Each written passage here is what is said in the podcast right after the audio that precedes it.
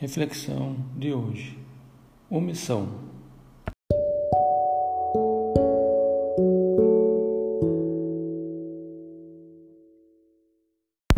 Certa vez, em Londres, o capitão de um navio disse ao juiz que tinha o condenado à morte: Mas, senhor juiz, eu não fiz nada. O juiz disse: Por isso mesmo, capitão, por não ter feito nada, o senhor será executado. O que teria acontecido para esse juiz ter falado isso para esse capitão? Alguns meses antes, em uma viagem para Londres, o capitão viu outro navio afundar. As pessoas na água estavam gritando por socorro.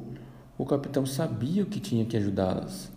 Era só parar o navio, descer os botes salva-vidas, socorrer as pessoas. Mas ele, em vez de fazer isso, disse: Não tenho tempo a perder. Preciso com urgência vender a carga que está a bordo, pois estão baixando de preço. Aqui passam tantos navios, outro navio pode salvá-los. E seguiu seu caminho. Logo em seguida, veio outro navio que socorreu as pessoas na água, mas já havia muitas pessoas se afogado.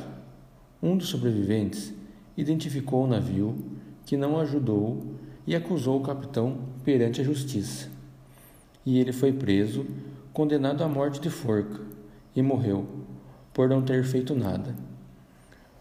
Podemos ver na leitura de Mateus capítulo 25, do versículo 31 ao 46.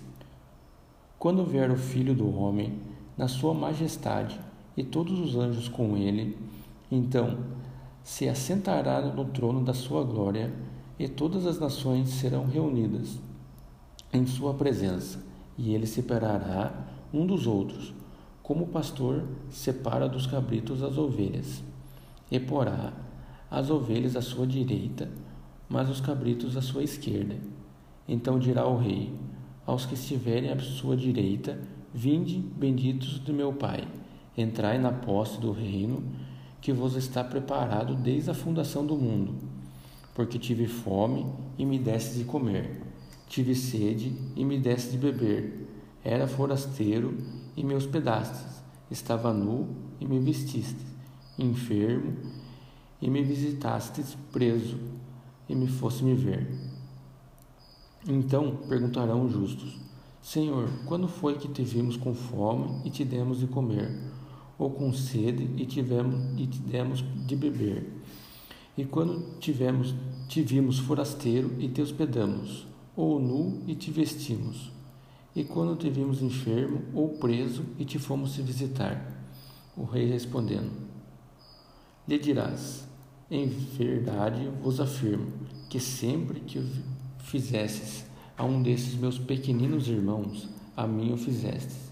Então o rei dirá também: Ao que estiver à minha sua esquerda, apartar-vos de mim, malditos para o fogo eterno, preparado para o diabo e seus anjos porque tive fome e não me desse de comer, tive sede e não me desse de beber, sendo forasteiro, não me hospedastes, estando nu, não me vestistes, achando-me enfermo e preso, não fostes me ver. E lhe perguntarão: Senhor, quando foi que te vimos com fome, com sede, forasteiro, nu, enfermo ou preso, e não te assistimos? Então lhe responderá: Em verdade vos digo que Sempre que o deixastes de fazer a um desses mais pequeninos, a mim o deixastes de fazer. E irão esses para o castigo eterno, porém os justos para a vida eterna. Podemos também classificar quatro tipos de pecados: de pensamento, de palavras, de ação e por omissão. É, omissão também é pecado podemos ver em Tiago, capítulo 4, versículo 17, que diz assim: Portanto, aquele que sabe que deve fazer o bem e não faz, nisso está pecando.